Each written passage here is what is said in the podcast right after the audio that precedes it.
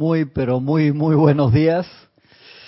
Este gancho hoy no quiere cooperar conmigo. Ya, ya cooperó. Ahí está. La presencia de Dios yo soy en mí, saluda, reconoce, bendice la presencia de Dios yo soy en cada uno de ustedes. Yo estoy, aceptando, igualmente. Gracias por participar conmigo en esta su clase Minería Espiritual de los sábados a las 9 y 25 de la mañana. El día de hoy, un privilegio estar acá con ustedes, una mañana lluviosa aquí en Panamá, que anoche también, no deja que ahí hay gente en la cocina, no te preocupes, Gisela. Que lluviosa, en teoría fresca, cuando uno dice fresca que bajó 5 grados es una emoción grande. Eh, chévere. Eh, bastante tráfico, yo creo que pagaron el decimotercer mes el... Todavía no. ¿No? ¿Al gobierno tampoco? El lunes pagan. El lunes pagan al gobierno, porque el, el jueves y viernes el, el, el tráfico estaba a otro nivel. Es- estaba a otro nivel. Sí. Pero sí, oportunidades para igual salir a la calle y tratar de ser un punto de luz de diferentes tamaños para irradiar. Esa- siempre el tráfico es excelente oportunidad eso cuando uno está ahí, no sofocarse. Acá hay una, una clase que me gusta mucho. Estamos en estos dos libros. La felicidad divina virtud y soluciones divinas cómo ser feliz. Y acá hay una clase de ¿dónde está? Espérate, yo la tengo, la tengo marcada. De Tony de Melo, muy buena. Dice para acabar la infelicidad. Tiene unos datos, pasa adelante hermano, tiene unos datos buenos. No te olvidaste mi película, ahí está mi película. Muy bien, muy bien, muy bien. La que va a ser Serapis Movie del mes que viene. Conspiracy, la cara que pone allá eh, Erika. Dice acá Tony, dice, darte cuenta del dolor, de la aflicción o del desasosiego que tú sufres y, y cuál es el motivo de ese sufrimiento, de dónde sale en verdad ese sufrimiento. Dice, si te sientes molesto, darte cuenta enseguida de ello. Hay veces que uno puede estar de mal humor todo el día y tú no sabes en qué momento inició. Eso es impresionante. ¿Cómo se llama el muchacho este que eh, da charlas aquí en Panamá, que es nadador y que le falta una pierna? ¿Cómo es que se llama él? ¿Te acuerdas cómo se llama, Francisco? Acá es un, un joven panameño que tuvo un accidente y perdió la pierna, entonces tiene la parte de abajo de la rodilla de metal y entonces ha hecho roto muchos récords de nadar. El año pasado estaba cruzando el estrecho entre eh, África y España de Gibraltar. Y faltándole como un kilómetro, dos kilómetros después de nadar no sé cuántas horas. Tuvo que parar por las corrientes, estaban súper fuertes, cambió las corrientes y los doctores que van al lado en, bote lo, lo, lo sacaron del agua y está triste, Eh, bien, él no, no quería salir, no pudo, no pudo terminar eh, esa parte allí. Y él, en una de las charlas que a mí me tocó filmarlo, decía, ustedes se quejan cuando les va un día mal porque dicen, eh, que no, me paré con el pie izquierdo el día de hoy. Y él dice, yo todos los días me paro con el pie izquierdo. Claro, porque la derecha es la que Que tiene, le falta. la que le falta, ¿no? Es bien, bien interesante ahí cuando él estaba hablando de cómo cuando va nadando así solo, pues el- los botes que los cuidan van más lejos y le- una ballena le pasa al lado. Dice que eso es impresionante el tamaño que tiene ese bicho al lado tuyo y que hay unos protectores de, de para tiburones que se ponen en las piernas que él no los puede usar por el peso porque los desbalancea porque cuando él va nadando le falta esa pierna. Entonces él hablaba de eso. De todo y es muy muy agradable a, a hablar con, con, él de verdad súper positivo súper constructivo. Todo y da charlas en diferentes lugares.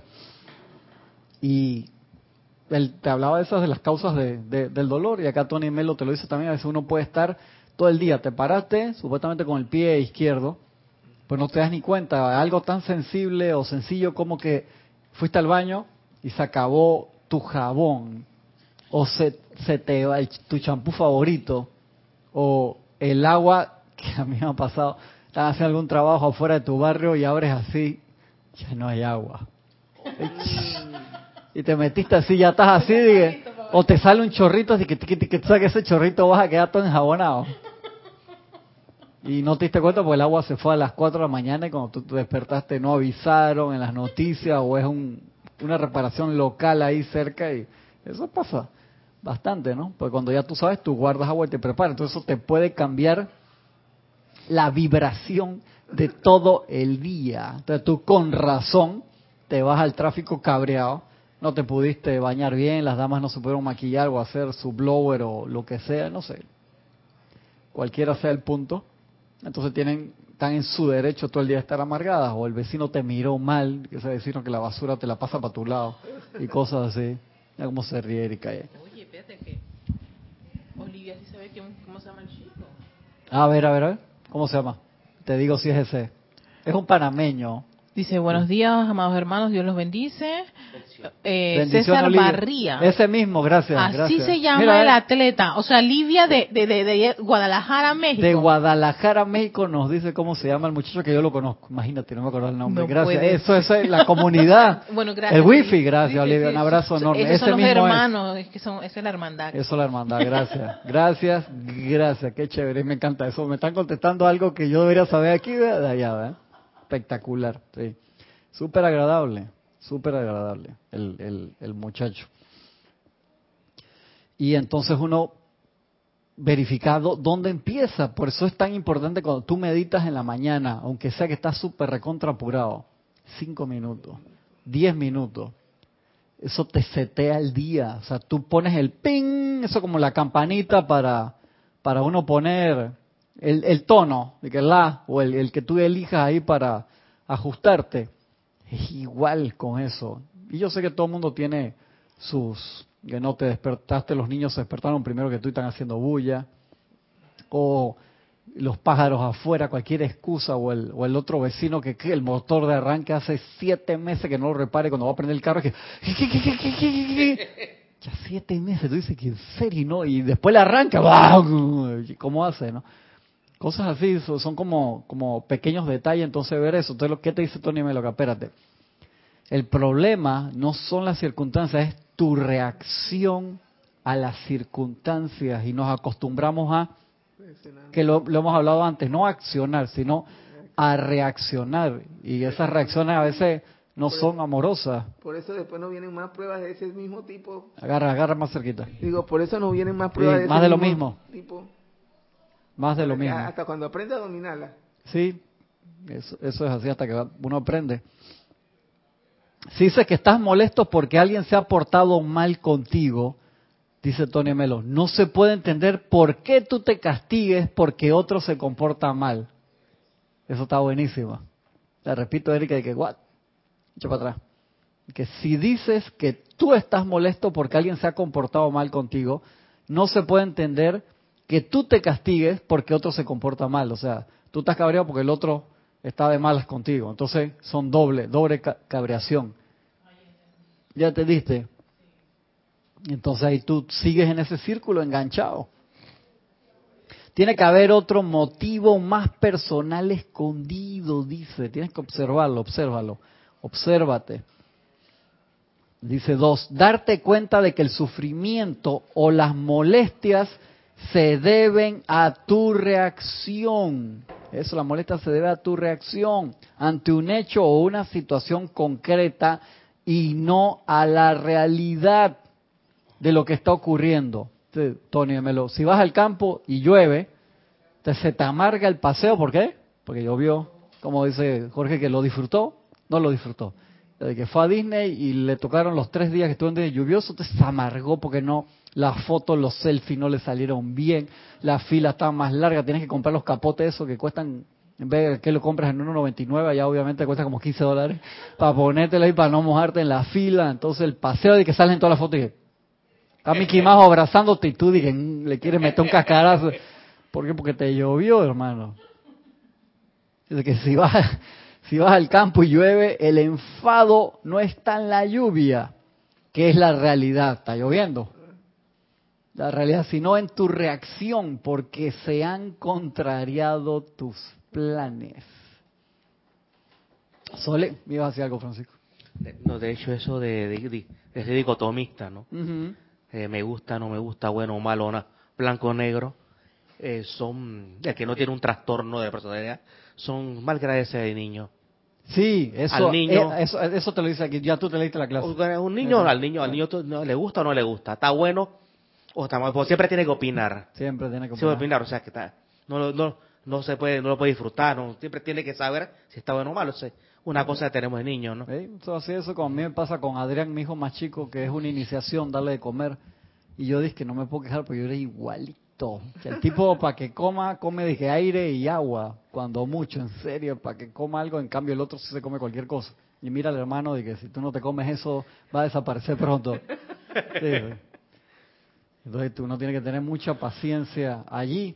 Y eso viene exactamente de la niñez. Y el señor Buda nos siempre nos enseñó a la parte de la calificación, o sea, huele, sí, huele, punto. Pero no califiques como bueno o malo, o sea, huele a rosa, no huele a rosa, huele a basura, huele a basura, pero no califique como huele a basura horrible. Exactamente, porque entonces uno está calificando allí, huele a rosa, espectacular, no, no califique, huele, qué bien, ya, punto. O sea, ¿por qué? Porque es como una materia de calificación que nosotros tenemos que aprender. Ya cuando entonces estás por encima de eso, ya te comportas de una manera diferente, pero es una... Tú dices, pero entonces, ¿qué, qué no puedo ver? La realidad. Pues que la realidad es como tú te comportas enfrente a la situación. Tú pones a 20 personas diferentes, de diferentes nacionalidades, diferentes culturas, diferente entrenamiento, y muchos van a, posiblemente, reaccionar de una forma similar, pero hay otros con un nivel diferente de percepción que van a reaccionar totalmente diferente. En el documental ese de Michael Moore que le comentaba acá a Erika, que se llama Where to Invade Next, ¿dónde vamos a, quién invadimos ahora? ¿Dónde vamos a invadir ahora? Que está muy bueno ese documental. Tiene un par de años, yo no lo había visto, tiene su par de años, y ahí el Michael Moore con su estilo muy particular se va a plantar bandera y dice, vengo acá, robame esta idea que originalmente nosotros la tuvimos, pero no la seguimos expandiendo y la tienen ustedes ahora, y se va a Finlandia y ve que en Finlandia es, ese pedacito lo sacaron de ese documental. Yo cuando lo vi dije, ah, eso viene, eso está ahí, más largo. Entonces él hace eso, se va y ahí se roba esa idea, dice que no le dejan tarea a los niños la escuela. Y en Finlandia se dieron cuenta hace años que en los 80 ellos eran igualitos que Estados Unidos, tenían como el mismo nivel de notas, que esto, hicieron una investigación, plantearon una teoría, la pus- llevaron a la práctica para ver si funcionaba, si no echas para atrás, tan fácil eso, pero no, la plantearon y le funcionó y es, no le dejan tarea a los niños, Ah, sí. no le dejan tarea y los niños son, y los adolescentes extremadamente felices cuando mi hijo vio ese que, papá, por favor, mudámonos para allá. Sí, porque ellos le dejan una cantidad de tarea de veras en la tarde impresionante. Me, habían mandado- me mandaron ese video dos veces. Bueno, ese pedacito de video que la gente manda por WhatsApp es un extracto sacado del documental ese de Michael Moore. Y de ahí que entonces él se va a diferentes países a, a sacar diferentes ideas muy, muy buenas, ¿no? Y, y te pone esa parte, cambiaron, o sea, fue un cambio que se hizo. Y, y- y cuando entrevistaban a los profesores, que ustedes qué quieren, yo quiero que los niños adolescentes sean felices. Yo dije, wow, o sea, se fueron a la idea final, ¿qué es lo que tú quieres? Primigenia, principio y fin, que esto, que los alumnos sean felices. Entonces, subieron las notas exponencialmente, los tipos ahora están de número uno a nivel de educación en el mundo, con algo que tú dices, no, pero al contrario, vamos a hacer que se queden más tiempo que esto que el otro, ¿no? Entonces, le preguntó a un adolescente, ¿cuánto tú hiciste tarea? Que máximo 10 minutos. No es que llegué a la casa y tuve 5 horas haciendo una investigación para el otro día. O sea, probaron diferentes técnicas, se arriesgaron, y eso creo que es, es loable. La base de ese sistema es que eh, se dice que si desde prekinder Mm.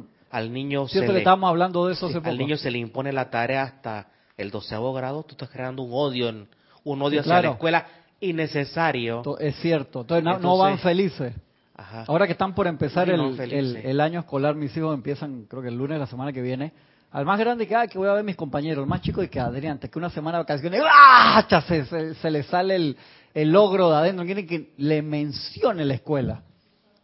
Entonces se- genera, ¿por qué? Y es por eso, porque el- le dejan desde el primer día, copian cantidad de cosas, lo, y con- supuestamente eso que ellos están en sistema internacional.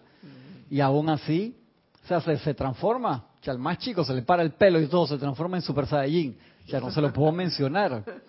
Ok, tranquilo, vas a ver a tus amigos, que esto y que el otro, y, y tratar de... Ah, después se le quita y ya de nuevo, pero no me gusta esa parte que le dejen tanta, tanta, a mi sobrino que tiene como siete años y está en primer grado, le dejan también una cantidad de tareas impresionante.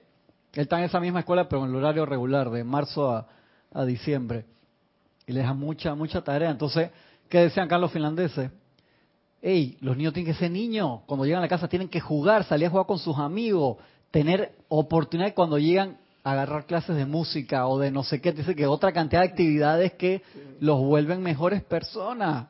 Entonces no lo deja ser niño. Y en Japón también sabe que cambiaron el horario para que los adolescentes no entren a las 7 de la mañana, sino que entran como a las 9, porque pues se dieron cuenta que los adolescentes necesitan descansar más, dormir mejor, entonces eso le cambia el humor, hace una mejor disposición. Entonces tienen cursos extra los que quieren llegar a las 7. Tienen clases de kendo, tienen clases de artes marciales en la secundaria, otra cantidad de actividades extra si tú, que no son obligatorias si tú quieres llegar temprano. La gente va a inspirar, imagínate, vas a tu clase de kendo, que pifia, te concentras en la mañana, te bañas en la escuela, quedas todo activado, fresquito y vas a todas otras materias feliz pero no fue que fuiste obligado, peleaste con el tráfico dos horas para llegar ahí, dije, no es fácil. Yo me acuerdo que estaba en la secundaria, el plan de Japón era era diferente, era para tú pasar la secundaria, la materia era tan difícil, tienes que ir a otra, a otra, a otro centro educativo, sigue siendo difícil, pero quitando ese centro educativo para poder prepararte para pasar eso. Y, y su y su y suplantarlo por su, por su cultura marcial, que es muy buena, es una de las mejores. Parece que le funciona. Tú lo ves en Corea cuando van a entrar a la universidad, las mamás rezando afuera, eso es, parece, no sé, hermano, es, impresionante. En, Corea es eso. ¿En China también? En China también, para entrar a la universidad. Para poder ganarse el puesto. Ay, Dios. Eh, eh, eso no. Los que van a ocupar silla no tienen puesto. Wow. No, no lo quieren. Pero vamos a pasar los sí sí cómo no los conectados bueno. los que siguen minería espiritual desde muy temprano en la mañana de hoy sábado mm. Elizabeth Aquino desde San Carlos Uruguay dice muy buenos días hermanos saludos un abrazo y muchas bendiciones para todos agradecida por la clase de Cristian a la mm. presencia yo soy ustedes por la oportunidad Eric Campos desde Heredia, Costa Rica dice, hola, buenos días, Dios los bendice. Bendiciones hermano, un abrazo grande hasta Costa Rica. Griselda Rodríguez desde Denver, Colorado, dice muy buenos días, saludos, abrazos y bendiciones, amados hermanos. Bendiciones. Reportando sintonía. También tenemos a Juan Carlos Plazas desde Bogotá, Colombia, dice bendiciones para todos. Cristian, Erika, Juan Carlos Plazas. Colombia. Leticia López de Texas, Estados Unidos. Mil bendiciones y un abrazo fuerte a todos. Bendiciones, un abrazo muy grande, Leticia. Dice, listísima para la clase de Cristian. Con eslogan y todo. Claro, claro. Es que estaba practicando ayer. Muy bien, muy bien, muy bien. Tenemos a Liz Ordea de Guadalajara, México. Mil bendiciones, amado Cristian y amados hermanos. Bendiciones. Hasta la bella Guadalajara. Reportando sintonía esta bella clase. Besos y abrazos, dice Liz también. Y esos son todos los que están en sintonía. Gracias, por estar acá. Además de Olivia, que, Olivia que ya reportó y ya nos dio datos. Ya nos dio los datos, nos sopló la... Nos ayudó con la clase, gracias. Nos ayudó con la clase. Súper, súper. Entonces se dan cuenta... ¿Quién me habló? Ah, ya. Sí, te iba a comentar que ya hace varios años, ¿no?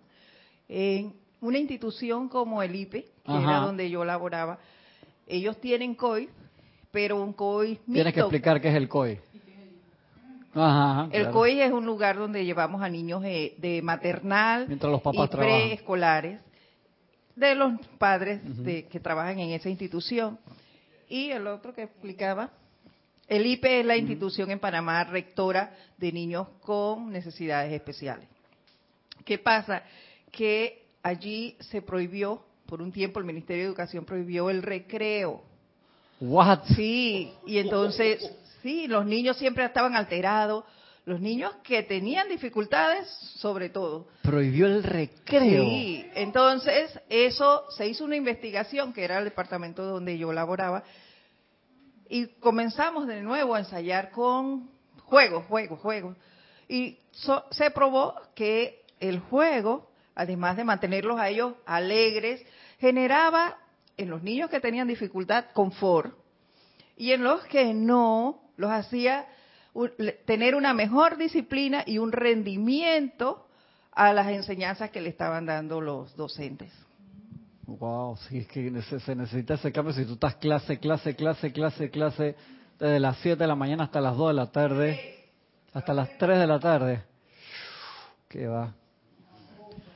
yo pienso que eso tiene que ver que el ejercicio genera esa esa sustancia que te da la felicidad. Claro. En el caso de un niño, yo me imagino que por eso que el niño eh, tienes que dejarlo jugar. Tiene, que, tiene que jugar, recarga sus baterías. Exactamente, esa es, la recarga de ellos. Se va liberando e, esa, esa sustancia y por supuesto esa sustancia te da la felicidad, te da la alegría. Eso es lo que siente uno cuando está, termina de hacer ejercicio, eso es que uno le encanta. ¿Cómo uno se siente? Uno no se siente que... No, se siente feliz. Y si un adulto lo siente, te imaginas en un niño. Los niños lo necesitan para parte de su desarrollo. Tú no dejas a un niño jugar, lo matas generas un mini amargaditos de chico. Sí, sí, sí, sí.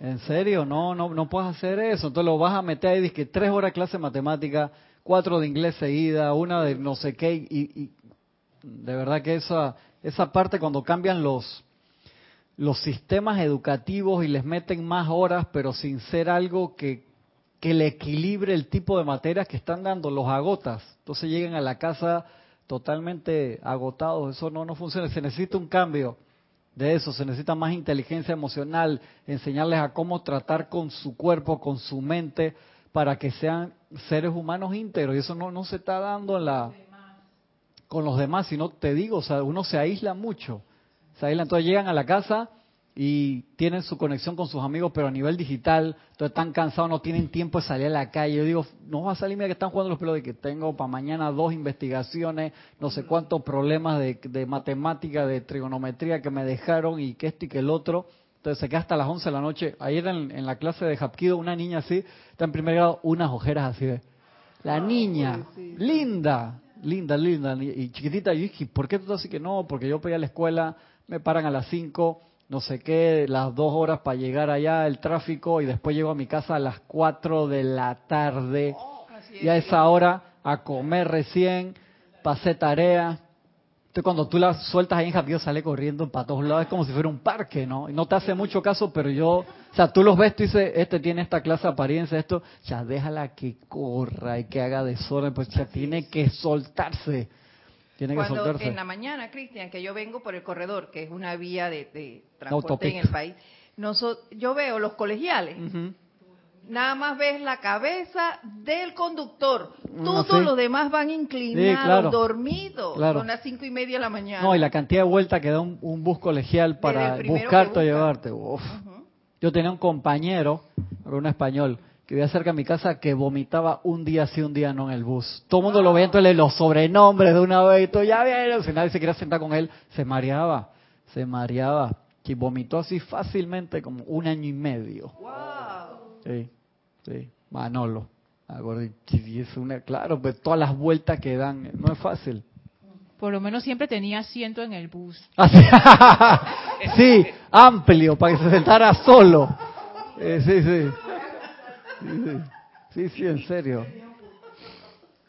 imagínate los cambios que se necesitan hacer en la parte de, educación. Cuando se hacen esos cambios en la educación, todo lo demás, ¿con quién estamos hablando de, hace poco de la reestructuración vial de la ciudad antes de la clase?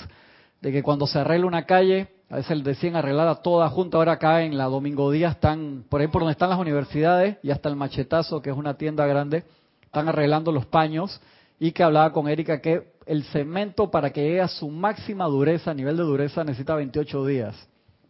Tú no puedes tener cerrado esos 28 días. Entonces tú rompen el paño, lo arreglan, lo cierran tres días y después lo abren y por eso a los dos años tú lo tienes que reparar de nuevo. A menos que use una técnica diferente ahí de, de secado. Entonces son cosas que a veces se han mejorado mucho, pero se necesita cambiar bastante. Y eso en este entrenamiento personal de, nosotros hay que poner mucha atención. Y se nos va la, la parte occidental, y los maestros nos lo dicen a cada rato, en Oriente la gente no empieza sin hacer, dedicarle, ahora que estoy leyendo cosas del Mahacho Han de nuevo, que dice el Mahacho Han, es que en el estudio del Jiu-Jitsu se logra, y es que dice Jiu-Jitsu aquí, lo dice en la primera página, yo lo tengo subrayado, y es que por, ¿en qué año habré subrayado esto y por qué dice Jiu-Jitsu? Se logran grandes cosas a través de la fortaleza física por el uso de la respiración. Busca, agárralo ahí. El libro de Mahacho en la primera, segunda página. Yo dije, ¿what? Yo no, no registré eso la primera vez que lo, lo tengo rayón rosado y todo así en grande. Pero no sé, y que me llamó mucho la atención. Y te habla mucho la respiración. Y que cabe destacar que Jiu-Jitsu es para soldados. ¿En dónde? Eh, en la diferencia entre Judo y Jiu-Jitsu, que Jiu-Jitsu es militar, Jiu-Jitsu es para ir a la guerra. Y Do, es el Pero tú sabes lo que significa Jiu-Jitsu, el arte gentil. El arte gentil. El jiu-jitsu es el padre del, del, del judo. Es que eso y el judo fue porque el jiu-jitsu era muy militar. E, esa era, el hombre lo entrenaba para hacer una, un arma letal. Y entonces el señor que hizo el judo, que salía del jiu-jitsu, fue que lo apaciguó, lo quiso mejorar. Es eso el Guijoro Kano, de uno de los padres del judo, y de los que se fueron, de ahora de los que están de moda, que es el jiu-jitsu brasilero, ese jiu-jitsu brasilero sale del judo, no del jiu-jitsu. ¿Y por qué pusieron jiu-jitsu? No sé. Sí, eso, ese viene de, el, el que se fue a, a Brasil y llevó ese estilo, era un practicante de judo, ¿no? Jiu-jitsu, porque eso, eso tiene background mucho más atrás. Eso, el jiu-jitsu ese que viene de, de allí, eso venía de India, venía de Japón, de India, de India pasó a Japón, pasó a, parte a China, pues sí, en serio. Y esas son historias que de, cuando tú ves los orígenes, son, van para atrás, más para atrás, que se usaban para otras cosas. El combate tradicional de jiu-jitsu, el tradicional, es sin suéter o sea, sin kimono, no hay donde agarrarte. Claro, claro, exactamente, pues cuando apenas tú y se con el Krav Maga, que es una cosa de, gente.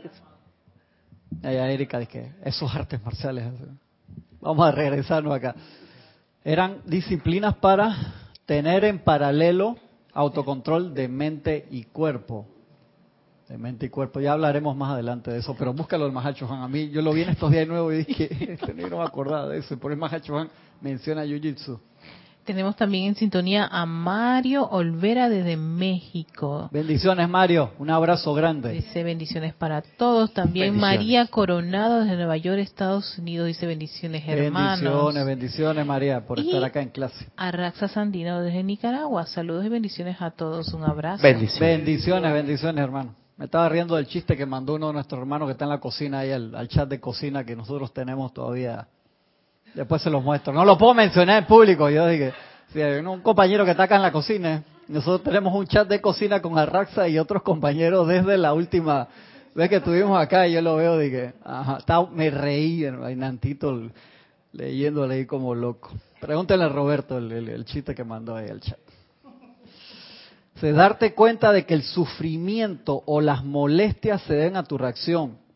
Y dice el, acá Tony, si vas al campo llueve, el enfado no está en la lluvia, que es la realidad, sino en tu reacción, porque se han contrariado tus planes.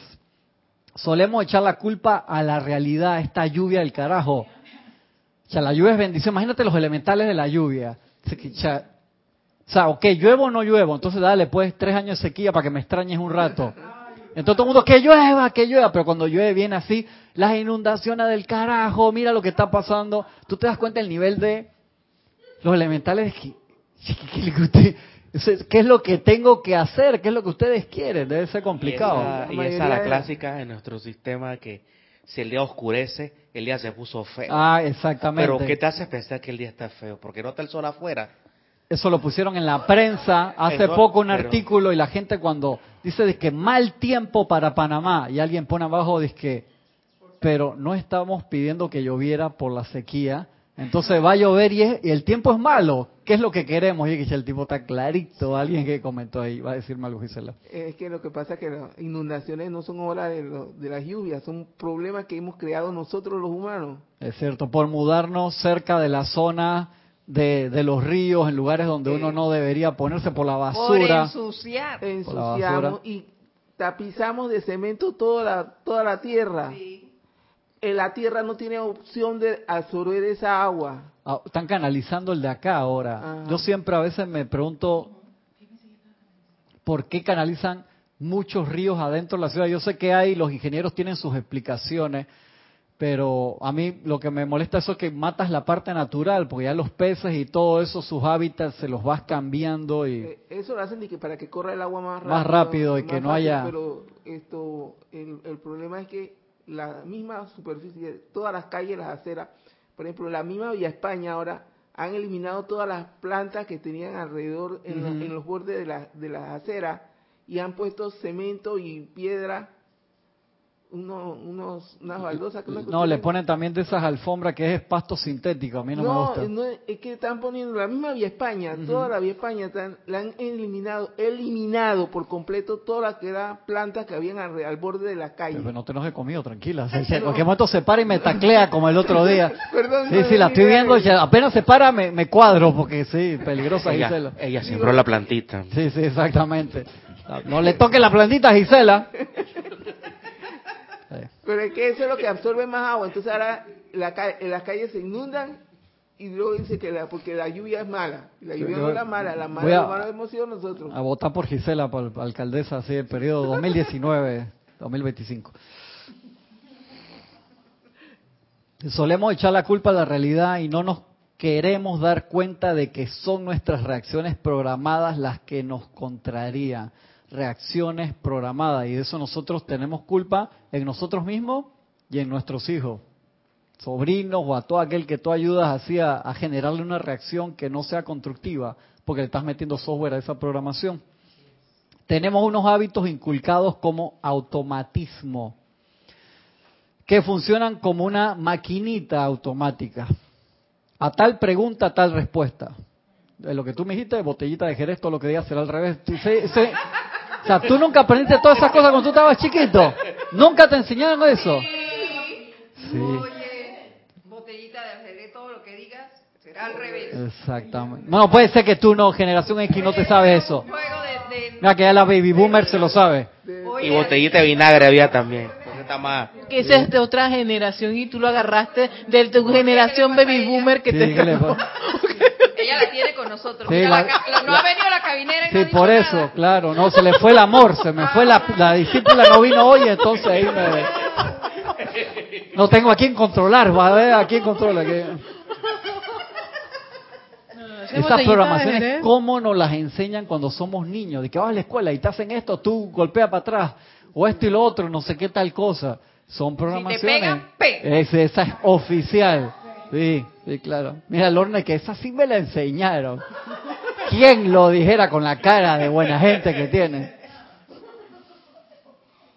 A tal pregunta, tal respuesta. A tal contrariedad, tal reacción. A tal, perdón. Y funcionamos como robots, es cierto. La cultura nos inculca unas leyes rígidas, cuya única razón es que sea así, así se ha hecho siempre. Y con esta razón tan endeble somos capaces de matarnos por defender honor, patria, bandera, raza, familia, buenas costumbres, orden, ideales, buena fama y muchas otras palabras que nos encierran más que ideales sin sentido real que nos han inculcado como cultura. Y lo mismo ocurre con las ideas religiosas, dice Tony de Melo. Exactamente. ¿Cuánta gente se ha matado en nombre de la religión? O sea, en nombre de la religión. Cuando uno se pone a pensar en la parte sagrada que te debería llevar a unirte con la, divinidad dentro de ti, nos matamos en nombre de eso. Increíble. Y como te dice aquí, en nombre del honor, patria, bandera, raza, familia, buenas costumbres, orden, ideales, buena fama, todas esas cosas. Entonces tenemos que ser como muy delicado y de allí que los maestros vienen tan fuertemente con la parte del discernimiento. Discernimiento, discierne, discierne, discierne. Eso lo empezaron, eso fue una de las materias primordiales que empezaron en el siglo XIX con eso.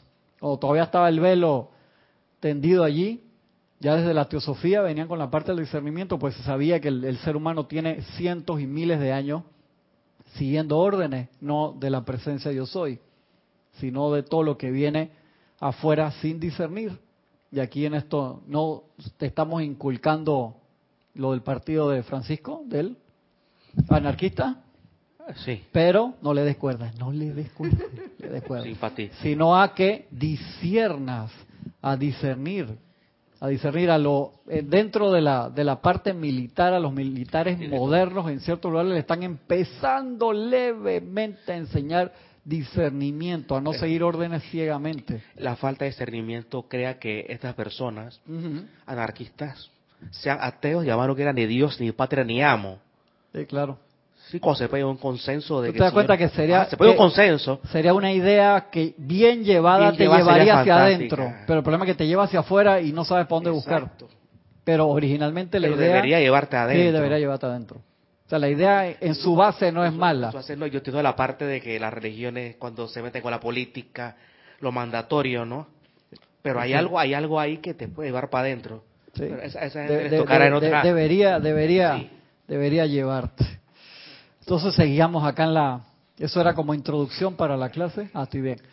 Para la clase y regresamos a el camino que íbamos la semana pasada con Moisés y sus aventuras. Sí, exactamente. Acuérdate que Moisés le... Gracias, gracias, gracias. A Moisés le tocó esta parte de entrenamiento de una forma muy, muy seria, muy fuerte, con todos sus hermanos en el recorrido en el árido desierto le tocó llevar esa parte por, por muchos años y le tocaba practicar esto. A mí una de las partes más impresionó la semana pasada fue cuando leímos eso de que cada vez que él quería meditar, cada vez que él quería eh, concentrarse en su propia divinidad para poder magnetizar energía, para poder magnetizar el conocimiento que le tenía que pasar a la gente que él quería preparar para que guiaran después a toda la, a todo el pueblo en la tierra prometida, cada vez que él se quería armonizar, le caía a la gente con problemas, con ruido, con estruendo, con peleas, o sea, no lo dejaban armonizarse. Y eso nos pasa a nosotros muchas veces. Cada vez que tú, a nivel micro o diferente forma, te quieres, está el ruido allá afuera, está que llegaron los nietos en ese, en, esa, en ese momento, o justo te suena la alarma de tal cosa, o te están llamando y de allí que uno tiene que generar un momentum. Cuando tú generas el momentum de la meditación, eso crea un aura alrededor tuya, poco a poco, que te genera como un círculo de, ¿qué te puedo decir yo? Invisibilidad a las apariencias temporalmente, como si tú le pusieras pausa a las cosas, porque ese es el momento que tú elegiste del día, que pues en la mañana, al mediodía, en la noche, o los tres, en que te vas a conectar a la presencia y la presencia se encarga de relentear todo lo demás, en serio. Tú lo tienes que hacer. Eso te autoprograma y programa toda la energía alrededor tuya a que se detenga temporalmente para dejarte cargar. Obviamente, cuando estás generando ese momento, es el momento de que te van a caer todas las cosas hasta que tú generas eso. Igual que algo que practicamos hace mucho tiempo atrás, cuando tú estás no de estás peleado con alguien, por así decirlo, a nivel eh, de trabajo, tienes problemas con algún jefe o con la pareja o con el vecino, lo que sea, no pensar en la parte de la apariencia, sino pensar en las cosas constructivas que tú sabes de esa persona. ¿Por qué? Porque eso te sincroniza con la otra persona, encontrarte solamente en los momentos en que ambos están de buen humor, en serio, y automáticamente va a mover sus frecuencias y sus polaridades para que no se encuentren cuando no están de mal humor. Y eso funciona así. Y eso tú lo tienes que practicar porque tú te cargas, vamos a suponer un ejemplo, de positivo, constructivo, y la otra persona, si no está cargado, es como si fueran dos polaridades, se repelen. Entonces solamente se van a encontrar cuando están vibrando de la misma forma, hasta que tú liberes toda esa energía. Uno hace eso. De la misma forma, cuando tú seriamente empiezas a cultivar la meditación y el espacio a la presencia de yo soy, el Cristo interno, eso automáticamente te va a abstraer de las otras cosas en ese momento. Entonces no va a ser, cada vez que meditas, no cada vez menos te va a pasar de que suena el teléfono, de que te llama la vecina, de que en ese momento que agarraste en el trabajo, que es tu hora de almuerzo, por así decirlo, y tú almorzaste rápido antes o después y decides agarrar en tu cubículo tranquilamente, en un espacio a sentarte en forma pacífica, no necesariamente con los ojos cerrados, si puedes hacerlo o si no. No va a ser que van a entrar corriendo a tu oficina a llamarte, ni nada de eso.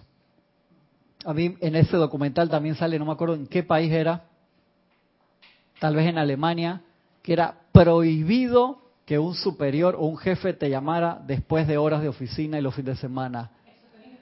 Yo es que, ¡wow!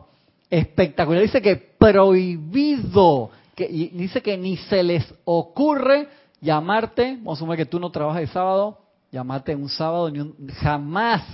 Dice que eso es, tiene que ser una emergencia cósmica para que te llame. Y después de que saliste de la oficina, pues dice que el tiempo en el hogar es sagrado y que nadie debe interferir. O sea, a mí me llaman de que a cualquier hora o me chatean de que se dañó tal cosa que esto y que el otro, que el, cosa que lo necesitamos a las 6 de la mañana y me chatean a las 3. Cosas así. No me doy cuenta a veces. Pero sí, eso es así. Y esa, esa parte me... Yo es que, wow. Hay, que robársela, hay que robársela y traérsela para acá. Y dársela a un montón de jefes en todo este, en todo este país. Así es. Porque eso es exactamente. el domingo como a las 5 de la tarde te empiezan a chatear y que Erika, acuérdate la presentación de mañana que le voy a hacer unos cambios Domingo en la, noche porque como el lunes para que tú el lunes, ah. ¿qué te pasa? A mí me parece una falta de respeto. hablando de eso es que yo he visto gente eh, gente pues, viendo en la fiesta, hablando y que sí, que lo llaman así el mismo caso, y después hay como una cosa del ego. Soy tan importante. Ah, que, me, están llamando, claro. Y entonces, entonces esto es poco de puro personal, sí, mira que, que bueno. De ahí uno los llama fuera a las horas de trabajo, a mí sí, sí, cambia, cambia, cambia, pero bueno. Y acá venía Moisés a contarnos la parte de su metamorfosis en el desierto. Y nos dice acá el maestro ascendido señor Lin. Durante el tiempo en que me retiré al desierto, tuve la gran experiencia de que se me quitara de los ojos la niebla de Maya, que eso ya lo habíamos dicho, y por un momento se me permitió escudriñar en el flameante pilar de luz a uno de los ángeles de las legiones del Señor Miguel. Por ahí habíamos quedado. O sea, él vio parte de su misión. Y quería regresar a ese punto. De labios de dicho ángel oí esas palabras de Dios que iban a enviarme de regreso a llevar a un pueblo renuente en un viaje peligroso, en base a una prueba muy pequeña, salvo por la fe en la realidad de mi propia experiencia. Para ir adelante, en aquel tiempo yo era un hombre muy tímido y por eso era que Aarón era el que, el que hablaba. Imagínate todo el cambio que, que tuvo Moisés. Y dice más adelante que eh, habíamos terminado por ahí, mis amados, nosotros éramos individuos, nosotros éramos individuos como ustedes, individuos que habían percibido una porción del plan divino al descorrerse los velos de Maya, una porción del plan. Que el maestro Señor Moria nos dice, a veces le descorremos un poquito y ustedes salen huyendo. No podemos esperar que se nos den todos los pormenores de, de nuestro plan, se nos da lo que nosotros podemos entender, absorber para poder llevarlo adelante. Y eso solamente lo hacemos en esos momentos de soledad, en la conexión con la presencia. Salir pasando los años, dice el maestro Dios señor Lin, al tiempo que me esforzaba en mantener ese contacto con el Señor de las huestes y me esforzaba por escribir sobre los registros del momento esos mandamientos y fiats que serían la fundamentación de la dispensación judía y de ese ciclo de dos mil años, al esforzarme por hacer eso e impedir que esa gente indisciplinada regresara solo para ser tragada de nuevo por la imperfección del pasado, fui perdiendo mi sentido de paciencia, de alegría y de felicidad y me convertí en un individuo que había perdido el verdadero camino. Eso lo, lo dijimos y lo subrayé ahí para acordarme la sinceridad con el que el maestro lo aquí, se amargó, hermano. Más tarde Nuestros guardianes angélicos me dijeron que el viaje que nos tomó 40 años para realizar hubiera podido completarse en 7 años o menos. De no haber tenido las dudas, los temores, las murmuraciones y todas las demás vibraciones que representaban la de los vehículos internos y externos de hombres demasiado indisciplinados como para ser dirigidos. Y lo cual era demasiado para ser sublimado en un corto lapso sin el uso consciente del fuego sagrado de la purificación. Ellos no tenían el fuego violeta en ese, en ese momento. Pues esa herramienta vino bastante tiempo después, cuatro mil años después. Que la cosa era punta de sugestión o palo. para decirlo de una forma fina. Sí, sí, exactamente. Si ustedes no van por acá, van para el fuego. Y no de la llama violeta, sino del infierno. Claro, porque era una indisciplina enorme que había. Entonces no eran cinco personas que iban con él, eran cientos de miles. Dice, discipulado con Gautama. Mira qué interesante. Fue así, mis amados, que después de esa encarnación, cuando Josué caminó delante de los individuos que habían completado el viaje dentro de la tierra prometida, yo tuve que reencarnar y aprender a vivir en amor y gracia para completar mi patrón y para realizar la voluntad de Dios en maestría. Imagínate cuando nosotros tengamos ese contacto con la presencia de Dios y nos diga en algún momento de que, Cristian, Sí, exactamente. Falta o decirte que este trayecto tú, en vez de 50.864 encarnaciones, lo pudiste haber hecho en las 777 oficiales. ¿Tú sabes cuántas hay de diferencia entre 50.000 y las demás fueron extra, hermano? Esta es la cantidad de papel que gastamos escribiendo todas las... Como dice el arcángel Miguel, te lo dice así clarito, dice que los libros de los espíritus virginales son unos folletitos así, y los de ustedes él te lo dice de una forma tan fina de que un desperdicio de papel, exactamente. Parece la enciclopedia británica que vendían antes, ¿te acuerdas que te, la llevaban a la casa como en un carrito ahí cuando no había internet? Porque pudieras hacer, la, pudieras hacer las investigaciones.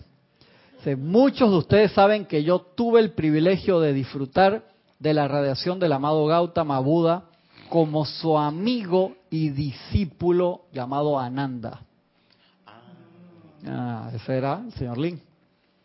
Esa encarnación cuyo gran poder de magnetizar la gracia e irradiar la esencia de la misma nos eleva a todos a su alrededor dentro de un estado parecido al arrobamiento. Fíjate cuando el señor Gautama vio en los cuerpos internos de, del señor Lin y lo ve, tú fuiste Moisés, qué lindo, le empezó a sobar la cabecita, así hermano, vamos a darle cariño, que la pasó mal en la última encarnación, vamos acá a darle cariño. En esa asociación con el señor Buda, en esa cercana comunión con su corazón, con su alma y con su espíritu, se me permitió finalizar el curso de mi vida sobre este plazo terrenal. Que él se gradúa, ¿no? Dice, fue en ese momento que tomé sobre mis hombros la plena responsabilidad de la jefatura del quinto rayo, aquel tiempo. Sosteniendo, sosteniendo por mi cuenta de mi conciencia hasta que el amado apóstol de Jesús Pablo, Saulo de Tarso, el amado maestro Hilarión, se encargó del mismo. Él fue Chohan del, sí, del quinto rayo, antes que, que Pablo, que él tomó esa jefatura.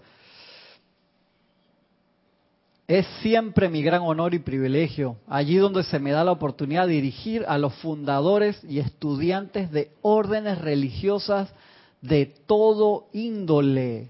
Se le ayuda en eso. El sentimiento de esa feliz y jubilosa energía que es esencial para su salvación. Por eso que no solamente en emprender un grupo nuevo, una religión nueva, una empresa, en cualquier cosa que tú abras, tú vas a abrir tu empresa nueva, un negocio nuevo, una revista nueva, lo que sea, invocar al Señor Lin para que plante ahí la semilla de la felicidad, si no todo lo demás viene mal. Todo, todo, tú puedes hacerlo lo que sea y todo lo demás viene, viene contaminado. Sí, sí, sí, todo lo demás viene contaminado. Entonces, si nosotros no por eso em, empecé con este ciclo de, la parte de la felicidad, porque he, mirado para atrás y me he dado cuenta cosas que eh, empecé en el pasado, por así decirlo, que no estaba, estaba el entusiasmo, que estaba que esto, que el otro, pero el sostenimiento de la, de la felicidad, eso es como agua viva, que te da y te renueva el, el general y hacerlo con felicidad en todo, en una relación personal, lo que sea, de trabajo o de o de relación de, que te vas a casar o de pareja, lo que sea, hermano, si no está ahí la semilla de la felicidad, eso se convierte en un calvario. y Moisés se te queda chiquito al lado de que... Me acuerdo un chiste que, vi una vez que el, viejito le preguntaba, la viejita le preguntaba, viejito, cumplimos 60 años de matrimonio y el viejo le, pregunta a la vieja, ¿y falta mucho? Dice, hermano, eso se le volvió eterno, ¿no es? De que cuánto falta de para que se termine rápido. Mira la cara Francisco que pensando ahí. Que tiene que estar esa semilla allí todos los días. Y eso solo, sabemos que tenemos que regalar con nuestra propia agua. ¿Y cuántas veces se nos olvida? Uno toma por sobreentendido que eso va a estar allí. El Serapis va a estar allí, Kira va a estar allí, los compañeros van a estar allí el trabajo va a estar allí, la, todo hay que regarlo con esa semilla de felicidad.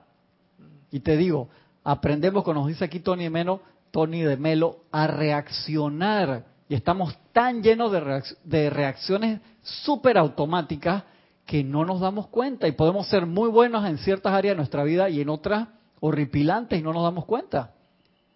Y uno cambia automáticamente que te encuentras con, con un compañero acá, con Gisela Fresque sonrisa.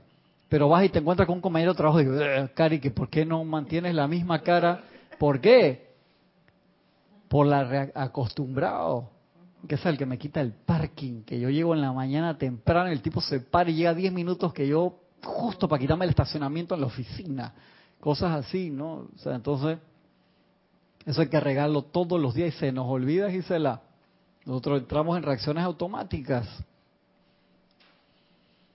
aun cuando la misión pueda ser bien ejecutada, aun cuando el trabajo pueda ser bien hecho, si esos núcleos de infelicidad en los propios vehículos no son transmutados y elevados, en alguna parte, algún día, en algún momento, a niveles internos y sobre la tierra, se tendrán que aprender la ley de la gracia, de la felicidad, del amor y del júbilo en el servicio.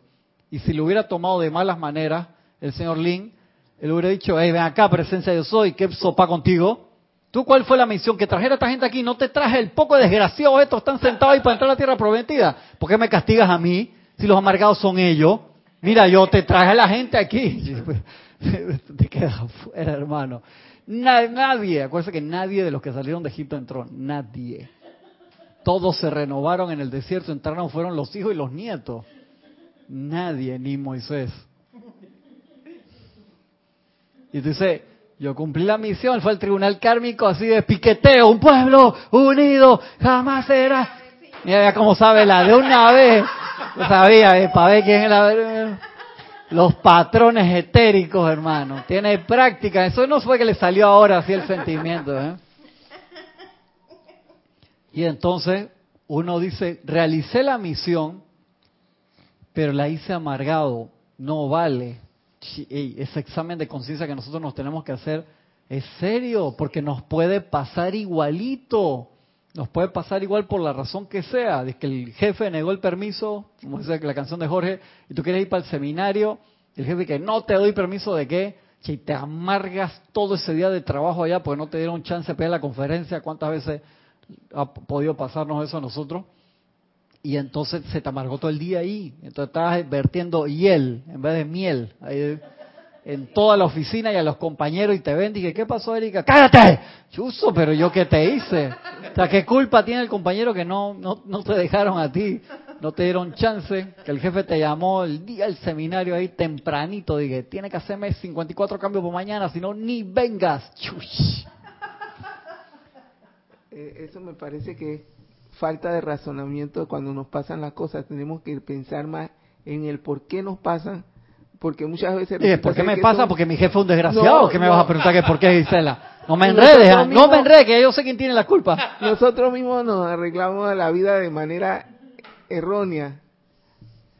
En vez de pedirle permiso, ese día debió haberse programado para tener o una vacación, o una licencia, o una cuestión que no necesitaba. No, pero yo se lo pedí antes, se lo pedí hace tres semanas. Y el jefe dice que ya se me olvidó, ¿por qué no me lo dijiste ahora de nuevo? O sea, te van a buscar cualquier cosa, te la van a dar vuelta ahí para ver cómo, cómo te va a ir. Y son parte de las materias de nosotros también, Gisela. Cuando tú la ves así que se pone guabinosa, la guabinosa es algo, término panameño, se te pone resbaloso, y tú lo agarras por un lado y te, se te dispara por el otro. Ahí es que uno tiene que hacer calma, magna presencia, yo soy, ¿cuál es tu voluntad aquí? ¿Qué es lo que tengo que aprender? Entonces uno se mueve más rápido la, la situación. Eso es a lo que me refiero, que se nos repiten las situaciones después, porque no aprendemos a, sobrellevar eso. Tú sabes que yo me acuerdo clarito, yo, no importa qué apariencia pudiera tener en la noche, yo dormía como bebé, o sea, como tronco, yo no me, o sea, tranquilo, jamás tenía insomnio. Me acuerdo una vez que vino, era, teníamos un seminario de Sanat Kumara, me acuerdo clarito, eso no me acuerdo en qué año fue, y a mí me tocaba charla ese, ese día, yo estaba trabajando en un proyecto para un canal de televisión largo, que llevamos como seis meses. O sea, el día antes de eso, nos llamaron para una reunión para pedir una cantidad de... Yo no dormí casi nada. Ese día de el estrés y del el nivel de tensión que fue esa reunión. Porque el canal tiene que salir con la plataforma nueva y que esto y que el otro y que los cambios que Vamos, me acuerdo mi socia y yo en ese momento así, es que tenso la ida para el lugar que tú sabes que vas a una reunión así, tú tratas de calmarte y la persona que va contigo va a nivel de estrés y me hubiera ido caminando para allá, llego más tranquilo que este que el otro. No dormí nada. El otro día, gracias Padre, como sea, se resolvió la situación y fui a mi conferencia y gracias Padre que estoy acá, que el día de ayer ya pasó, pero no dormí nada. Entonces uno empieza a darse cuenta, me acuerdo, primera noche en toda la encarnación que tuve insomnio. No ha sido la única después de eso. Sí, Exactamente. Sopa de techo. Sopa de techo diferente, pues las sopas de techo son gozosas. Que tú vienes y das una clase, acá recibes una clase o estás en un seminario, cuando llegas a la casa estás tan cargado de energía que no duermes un carajo. Eso es diferente. Pues la sopa de techo, a pesar de que tú te quieres dormir, son gozosas. El insomnio no lo es. Todo el mundo lo sabe. Aun cuando la misión pueda ser bien ejecutada, tú realizaste el trabajo bien, pero estabas amargado. Entonces, esa vibración no es compatible con la ascensión. Punto. Son amarres. tú puedes tener el globo más bonito del mundo y tienes la llama, una llamarada, hermano, como de 5 metros, cuando hacen así, que llena el globo totalito, pero tiene una cuerda amarrada al piso, hasta que no cortes esos amarres, no vas para ningún lado. Y acá te pone un, un decreto, el señor Lin, se lo voy a repetir. Dice, en el nombre del más alto Dios viviente que me llamó y ante cuyo trono me he arrodillado en el nombre del más alto Dios viviente que ha servido a la humanidad por medio de sus corazones palpitantes, yo ahora invoco desde Alfa y Omega y desde cada sol del sistema, desde los arcángeles y arcangelinas, desde cada Elohim, querubín, serafín y maestro ascendido, el pleno momentum cósmico acopiado de la felicidad divina dentro de los cuerpos mental, emocional, etérico y físico, de todos los que están en este salón y del otro lado, y todos los que están bajo esta radiación. En el nombre de la presencia de Dios, cargo, cargo, cargo ese pleno momentum cósmico acopiado de la felicidad divina, porque ha sentado, dentro de sus cuerpos emocionales, acéptenlo. En el nombre de la presencia de Dios, cargo, cargo, cargo ese pleno momentum cósmico acopiado de la felicidad divina dentro de sus cuerpos mentales, acéptenlo. En el nombre de la presencia de Dios, cargo, cargo, cargo ese pleno momentum cósmico acopiado de la felicidad divina dentro de sus cuerpos etéricos, acéptenlo. En el nombre de la presencia de Dios, cargo, cargo, cargo ese pleno momentum cósmico acopiado de la felicidad divina dentro de sus cuerpos físicos. Acéptenlos con poder, con pleno poder. Yo estoy aceptando igualmente. Un decreto que te da el amado Maestro Dios, Señor Lin, para que todos tus emprendimientos estén cargados con la virtud y plena energía de la felicidad. Ahora, dice el Maestro Dios, Señor Lin, solo relájense por un momento, ya que quiero que sientan esa aceptación dentro de sus seres. Permítame explicarles, amados míos, que ustedes son el corazón de la enseñanza de la nueva era. Desde sus corazones fluyen esas líneas de energía a los mundos mental, emocional y etérico de cada estudiante y de todo ser humano en este planeta. De modo que la naturaleza emocional de cada uno de ustedes es un factor contribuyente para los sentimientos de todo el cuerpo. Es por tanto la solicitud de la gran ley cósmica que podamos bajar a través de ustedes algo de esta felicidad divina y permitirle fluir de manera que el cuerpo estudiantil y la humanidad de la tierra puedan despertar del sueño de los sentidos y deseen prestar sus bondadosos servicios en felicidad más que por el sentido de deber. Siéntense magnetizando esa felicidad, la infinita magna presencia, la infinita magna presión y poder de luz, y luego siéntanse dirigiéndola al interior del mundo por doquier. Hagamos este ejercicio todos los días. Está el decreto ahí, te pueden bajar el MP3 o ver el video ahí hecho para atrás lo copian, si no tienen el, libro, cárguense con eso. Visualicen al maestro sondeo, señor Lin. Cualquier ser, se nos olvida que la gente del quinto rayo trae eso, porque cuando uno ve a Palas Atenas, de que, son seres extremadamente felices, porque una de las cualidades del quinto rayo, y se nos olvida eso, de que el amado Rafael, que es el Rafael, no, cuando estoy enfermo, cuando me quiero reconciliar, pues se te olvida que todos los seres del quinto rayo son seres extremadamente felices y que irradian esa virtud y que sin esa virtud no, no podemos ascender. No se puede. Aquí te lo dice clarito. Tú puedes haber realizado tu misión perfectamente, Erika. Igual, imagínate el Maestro Jesús y redime a toda la humanidad, da toda su enseñanza, deja a los apóstoles formados y todo, y cuando se va para allá, para la colina a ascender, su propio Cristo interno hermano, dale de no, pues amargó en el... No puede, o sea, no se puede ascender. No podemos completar una misión, Gisela, lo, a nivel personal, a nivel grupal, a nivel colectivo. Las empresas, por eso están dando esos cursos de, get together con los compañeros para limar asperezas que se necesita en todos lados, aquí, allá, en las empresas, lo que sea para conocerse, porque uno no sabe, cada cabeza, cada persona es un mundo, uno no sabe por la experiencia que puede estar pasando la persona, con razón o sin razón. Entonces uno necesita abrirse más, que las otras personas también se abran y que se pueda manifestar la felicidad. Si no, ningún emprendimiento eh, sucede, eh, eh, manifiesta el éxito, no sobrevive, no, no se puede. No se puede. Para llegar a la meta real y que sea valedera, imagínate que tú, todos acá nos amargamos cuando vamos al tribunal kármico. Qué lindo los chicos de Serapi, Serapi así de que.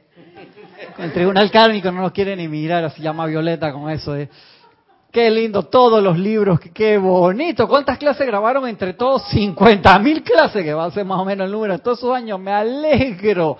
Qué bien por ustedes. Así me invito en grupito, vayan de nuevo. Bajen todos. Recojan toda esa vaina que he dejado de decir. Todo juntito, vayan otra vez, intercámbiense papeles. Si quieren, ahora tú vas a ser mujer, tú hombre, tú no sé qué vaina. Ah, cambien de color si quieren, pero eh, bajando. Y allá Jorge en los planos internos también nos ve de que, ay, ¿qué pasó? ¿Qué pasó? Muchachos. No, no queremos eso, ¿verdad? Queremos así todo, pa, para, pa, pa, pa, pa, tarara. Me puse la mía también, no me quiero quedar por fuera. A cada uno, a cada uno de ustedes su corona, como dice Victory, es Victory o el gran director divino Victory, que tengo acá su corona de laurel de la sesión con su nombre, ya está hecha. Victory, gracias. Y pasa el papelón ahí, que ah, mira la corona de laurel es marchita ahí porque no la vinieron a buscar. Asco, eso les dolió, ¿ah? Mira que cayó un trueno y todo ese momento, ¿no? Tranquilo, relax. Sí, fue porque dije marchita Tranquilo, no, tranquilo. Yo estoy dando un ejemplo, no se agarren conmigo. Che, ahora salgo para el carro pegado a la pared, así dije, por las dudas. Tenemos que ser sensatos en eso. O sea, tenemos que, este libro vamos a tratar de dar todas las clases que yo entienda. Sí, porque hay clases ahí que, si te soy sincero, no, no las entiendo bien, no las doy porque tenemos que cultivar eso, es bien importante, muy, muy importante a nivel personal. Te lo digo, una de las peores cosas que podemos hacer es que la magnitud de tu trabajo a nivel personal, de tu relación, de, de, toda, de lo que te pueda estar pasando, te amargue. Tengo un, un amigo que en estos momentos se, se, trajo a la ex esposa de Venezuela por la situación, a ex esposa. Y imagínate la cara de la esposa aquí. Se trajo a la ex esposa y al hijo por circunstancias que conocemos de apariencia y la está pasando mal porque, o sea, encima que está haciendo un súper esfuerzo para tratar de conseguirle a la, a la señora que se pueda quedar aquí, que pueda conseguir un empleo, que, esto que el otro. Entonces, el hijo sí se lo llevó para la casa hasta que la mamá esté en condiciones de, de, aportar y sostener lo que consiga un trabajo, pero la está pasando mal porque todos los días la esposa dice, ya te trajiste a tus mujeres, que cómo la voy a dejar allá si tuvo la oportunidad de salir y con la apariencia que todos sabemos que está pasando, que llama Violeta y amor incondicional a todos los hermanos venezolanos aquí, allá y más allá, y que eso se resuelva lo más pronto posible con el mayor amor divino y la mayor sabiduría divina y orden divino. Pero él está pasando por esa situación, entonces ya la puedo traer, pero ya todos los días que ve a su mujer actual es que te trajiste a esa, o sea, mentira, yo estoy calificando, pero sé que está, pasando un problema. Por eso entonces mantener la felicidad ahí, ya casi que más trascendido que tiene que ser, hermano, porque eso... Pero ¿qué tú hubieras hecho? O sea, traes a tu ex esposa y a, tu hijo que estaban allá para que, porque él sí ya tiene varios años de, estar aquí. ¿Mm?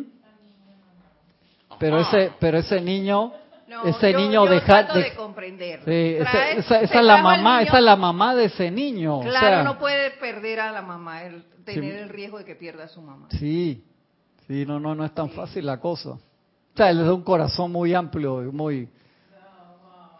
Sí, no es fácil, ¿verdad? Que es una situación de discernimiento ahí, pero buena gente, o sea, lo hizo con las mejores de las intenciones, probablemente eso te genera ahí mucha, mucha, mucha iluminación, amor divino. Se comió la doble cena. Se, se comió la doble cena, dice, una jugada forzada ahí especial, ¿no? Pero con buena intención, que yo entiendo la, la parte. Después hay una parte que se llama histeria, el extremo opuesto, que se va a poner bueno la, la semana que viene. Acuérdate que una frase muy fuerte de Ricardo III, que yo siempre me acuerdo, que lo atacaba a él esos fantasmas en sueños. ¿Qué decía? Yo creo que decía la frase de Ricardo III, desespera y muere horrible. Yo me acuerdo eso. Cada vez que estamos desesperados, mueres. Y aquí hablamos la primera de esta clase que fue genial, que te daba la descripción, que lo voy a repetir la semana que viene, ese pasito que describe cada vez que tú te sientes así, asá, esto, y te pone un listado. Estás, muerto. Estás muerto. Eso a mí me impactó.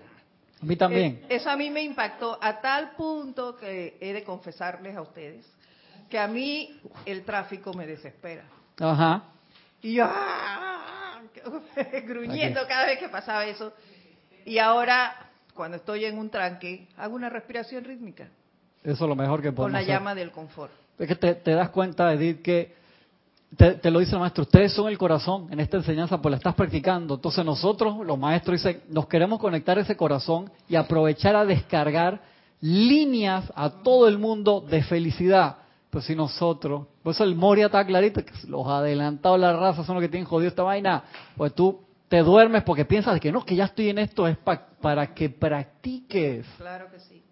Yo siempre lo, me acuerdo con el curso de dibujo que yo estaba haciendo cuando era niño, que un vecino, eh, yo iba, me acuerdo que me mandaban las lecciones mensualmente y tenían que ir a entregarlos a la academia de que tenía una, un lugar físico para entregarlo. Había gente que daba clase allá, yo la hacía en mi casa, la entregaba y él compró y le dieron, mandaron el paquete con todas las lecciones de dibujo y estaba súper contento.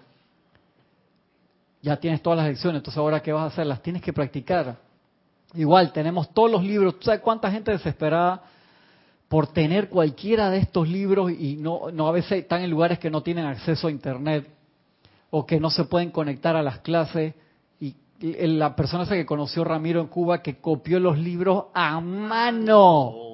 Copió libros a mano. Eso es ganas de tener el material. Y nosotros tenemos todo ahí. Ustedes que se pueden conectar a Internet tienen acceso a miles de horas, miles, hay miles de horas de clase. Solamente de Jorge hay como 1300 horas de clase. 1300 horas de clase solamente Jorge. Imagínate, en las clases ya de Serapis B Radio para acá hay 648, creo, clases radio. Las clases de Jorge eran de hora y media, dos horas. De antes de Serapis B también hay, porque las grabamos en cassette y las grabamos en cassette VHS o en cassette de, de música. Y las digitalizamos y las subíamos. Cantidad. Más la de todos los hermanos que hay. Y están los compañeros como Gonzalo, como Lorna, que se ponen a hacer el trabajo de etiquetarlos y ponerle qué es cada una de esas para que tú agarres y la bajes gratis. Hay 1600 páginas que tú puedes imprimir, o sea, gratis, ahí está. O sea, por material, no. No hay problema. El que quiera comprar los libros, gracias Padre también, físicamente o digitalmente, una super bendición. Así es. Y de ahí entonces que nosotros que tenemos todo eso, lo tenemos que utilizar. Hay que practicarlo. No, por favor, no nos durmamos en pensar que por tener el material ya estoy enganchado para la ascensión. No, mira lo que le pasó a Moisés, completó la misión. Una, o sea, son dos pilares para ascender. Transmutaste toda tu energía discordante, completaste tu misión. Moisés no transmutó la energía discordante y terminó una misión monumental. Si tú lo ves, o sea, cualquiera que lo ve del lado de afuera, ya se aguantó esa vaina por 40 años. Yo creo que yo mismo me hubiera colgado. En el primer palo que encuentra en el desierto te cuelga. Llama Violeta, no sé. ¿Sabes lo que es eso? Todas las guerras que se tuvo que aguantar, que los iban persiguiendo, esa gente no les dieron descanso. Era wow, un proceso de, de purificación enorme. O la otra historia hubiera sido, y todavía existe el pueblo judío que es esclavo de Egipto, y hubiera sido, imagínate, no hubiera cambiado la historia. Pero sí se cambió la historia y él sí logró. Y como Ananda recibió toda esa enseñanza del señor Gautama, toda esa radiación de luz y, en ese periodo logró su ascensión. Ya qué bello. Entonces nosotros estamos encarnados todavía, no sabemos por cuánto tiempo, porque nadie sabe el día ni la hora, tenemos que poner atención y cultivar siempre esa semilla de la felicidad. Hagan una acción como si fuera la buena la buena acción del día, que a veces nos enseñan en la escuela cuando uno está chiquito. ¿Cuál fue tu buena acción del día, Erika? ¿Qué hiciste? Le di los buenos días al señor del Buay, que linda. Muy bien, cinco para Erika, cinco sobre cinco. A ver mañana. ¿Cuál es la buena acción del día? Practiquen que la buena acción del día sea descargar ese puntito de felicidad a los demás y plantar una semilla nueva en nuestros hogares, en nuestras relaciones personales, con los compañeros de grupo, con el instructor, en la calle, donde se hagan su mejor esfuerzo y tratar de no reaccionar, sino accionar. Si se ponen medio lento por eso, no importa. Que vea qué lento. Edith le pregunté algo y está pensando, está discerniendo, está tratando de practicar. Como cuando cambias la técnica y no repites ya automáticamente la automatic reply, como uno le pone al email, se va, te fuiste de vacaciones y que él responda que hasta el 28 de marzo estaré de vacaciones y por favor contacte a tal y tal y tal persona. No, no, no, no hagamos eso, ni nos enteramos. Contesta invoca la presencia, como dice el Mahacho Han, ¿qué diría la presencia yo soy aquí? Es uno de los ejercicios que él te pone, que es buenísimo. El Mahacho Han me encanta, dice, agarren a cualquiera de mis chojanes, por ejemplo, Lady Nada, ya te la patrocina ahí de una vez, que Jorge se reía mucho de eso, y traten de vivir por seis meses como si ustedes fueran ese maestro ascendido pensando qué haría el maestro tal, que agarren uno o dos máximo, uno preferiblemente, como Lady Nada, y hagan así, se te lo pone, Jorge se reía mucho de eso, como el maestro Chohan patrocina a su hija ahí, y traten de vivir como ese Chohan actuar y se vas a poder generar una, una actividad de asociación, que eso te convierte, si tú lo haces bien, en un chela aceptado. Eh, es un ejercicio para convertirte en un chela aceptado. eso está en el en el diario Puente de la Libertad del Mahacho Han. Estoy súper pasado. Mira que hoy me han callado la boca y no han pasado emisarios para avisarme que ¡ting! primera llamada, segunda llamada de ahí al lado. Muchas, muchas, muchas gracias. Nos vemos la semana que viene por Serapis Radio y Televisión. Ilimitadas bendiciones.